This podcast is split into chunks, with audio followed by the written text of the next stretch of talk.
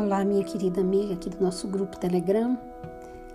Seja muito bem-vinda a essa, esse momento nosso de reflexão. Eu sou a doutora Rijarda Aristóteles e sempre que possível estou aqui com você neste nosso processo de autoconhecimento. Eu digo sempre assim: nós temos duas formas de nós é, fazermos, executarmos esse nosso processo de autoconhecimento. Primeiro é percebendo as nossas próprias experiências, entendendo por que, que elas aconteceram assim e o porquê de elas não terem seguido os caminhos que porventura nós desejávamos. E a outra é observando com, com empatia mesmo, com muito uh, com muito amor e fora de julgamentos as experiências das nossas outras mulheres. Então eu quero hoje partilhar com você uma parte, um capítulo, um pedaço do, do meu livro sobre inteligência emocional feminina, é, onde eu conto exatamente uma situação que eu vivi e que se você tem entre 35 49 anos, mais ou menos, você provavelmente já passou por essa experiência. Talvez não tenha tido a oportunidade de pensar mais aprofundadamente sobre ela. Talvez você tenha optado passar por ela sem dar-lhe a devida importância. Porém, se você está a viver esse, esse momento que eu já passei, eu gostaria de ajudá-la a, a não sofrer tanto emocionalmente. Este momento acontece exatamente quando nós nos fazemos uma pergunta: O que é que eu estou fazendo aqui, meu Deus? É isso a vida? Foi para isso que eu nasci? Então, quando você chega nesse momento é, de perguntas, de certo modo, desesperadoras, é porque alguma coisa precisa ser absolutamente equacionada. São esses momentos nos quais nós nos sentimos extremamente sós. Mesmo que nós tenhamos uma multidão em nossa volta, nós estamos sós. Na realidade, este momento assinala para nós mulheres um grito, um grito, às vezes desesperado, de que algo deve mudar e de que nós já não estamos tão confortáveis no papel atual da nossa existência. É um, é um momento no qual parece que nada faz sentido. Eu quero, antes de nós continuarmos nessa linha mais até autoral, abrir um parêntese aqui para conversarmos um pouco sobre o que eu chamo do nosso ringue interno.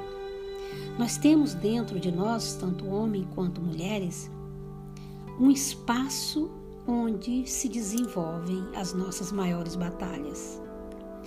É a área das emoções, dos sentimentos, dos pensamentos que acontecem no nível da nossa mente, da nossa mente. E é no interior que nós vencemos ou que perdemos essa guerra. E é ali também que nós construímos a nossa vitrine externa, ou seja, a forma como as pessoas nos conhecem, que normalmente não é quem nós somos de verdade. Nessa parte interna é como se existissem dois eus, às vezes em harmonia e quase sempre num profundo conflito que, no geral, vai exatamente expor quem eu sou e o que eu quero ser. Né? Então, vamos, vamos conversar um pouquinho sobre quem somos nós na realidade quem nós somos na realidade. E eu quero dizer para você que esta pergunta, desde que o homem, o Homo erectus, ou melhor, é o Homo erectus, e depois logo em seguida o habilis, começou a estabelecer o processo de linguagem. quando a inteligência começou realmente a tomar formas muito mais sofisticadas, nós já começamos ali a reunir-nos em torno do fogo e a tentar entender quem somos nós. Então, então essa nossa pergunta que nós estamos vivendo neste século é uma pergunta que já vem desde a nossa ancestralidade mais primitiva. É? Então, assim, é, é importante que nós saibamos disso para tirar esse peso não é? que muitas vezes nós colocamos nessa frase: quem somos nós? O autoconhecimento do ser é muito interessante porque é, se nós voltarmos um pouquinho, nós seria interessante nós percebermos, por exemplo, como é que nós fomos criados, se nós trabalharmos somente nessa nossa, nessa nossa é, descendência e ascendência que nós temos contato direto, ou seja, avó, mãe, eu, filha, não é? Então, quem foram as mulheres que significaram a nossa vida? Como elas viveram? como é que elas percebiam o mundo? Elas foram amadas, nós fomos gestadas com amor, com... nós fomos desejadas. Por que isso é importante? Porque todas essas respostas vão dizer que tipo de emoção quem nos gerou, a nossa mãe, que nós permanecemos por nove meses no seu guembre, na sua barriga, como é que ela vivenciou essas emoções? Né? Porque são os nossos primeiros registros emocionais. Então é importante, não para condenar, não para condenar, mas para entender muitas vezes como é que eu estou agindo de uma determinada maneira. Né? Então é, um, é sobre essa base que constituirá, por exemplo, a nossa vida adulta. Né? E é nesta fase é, que nós, na fase adulta, que nós começamos então esses questionamentos. Criança não questiona isso, atenção. Criança não questiona isso. Nós vamos perceber um pouquinho, mas de uma outra forma ainda muito também primitiva na adolescência, mas com outro, uma outra expectativa.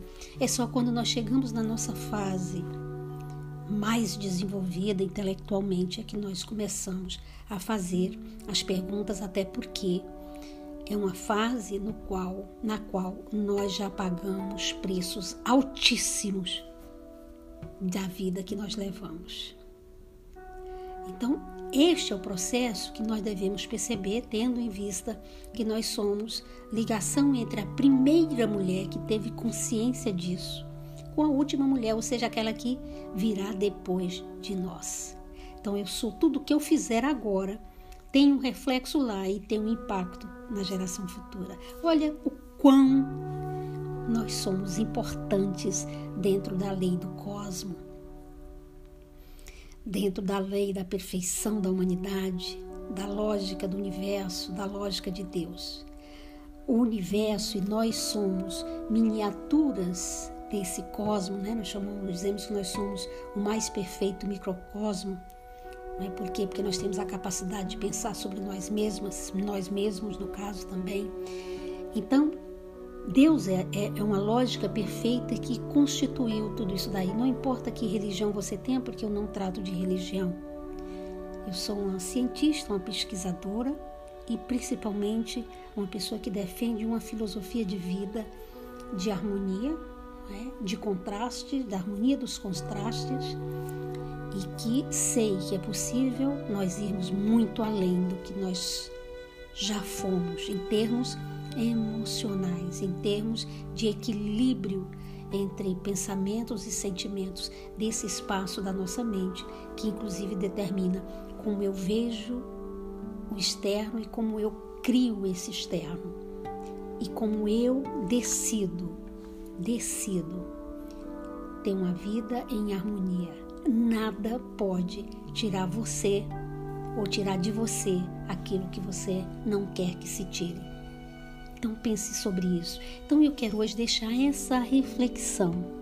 Se você já passou ou está passando, compartilha comigo. O que é que eu estou fazendo aqui? Quem que de fato eu sou? Você tem essa noção de que você não está sozinho no universo? Você tem essa noção de que você é uma referência hoje, hoje, no tempo presente, no tempo cronológico presente, de mulheres que já passaram, dos antepassados, das primeiras mulheres. Você tem a consciência de tudo que você fizer, haverá um reflexo sobre as próximas gerações? Então eu gostaria de deixar um pouco essa essa reflexão para você. Veja que aqui nós procuramos não é somente a questão da alta performance, não é isso. Talvez uma alta performance do ser, de você encontrar a verdadeira luz do sol, como na caverna de Platão, não é? Onde você sai da maioria, do pensamento da maioria, do mainstream e vai para um outro, para um outro caminho, um caminho de uma iluminação pela consciência, pelo saber e pelo conhecimento. Então, minha querida, tenha um excelente dia. Fique bem e faça, faça essas reflexões.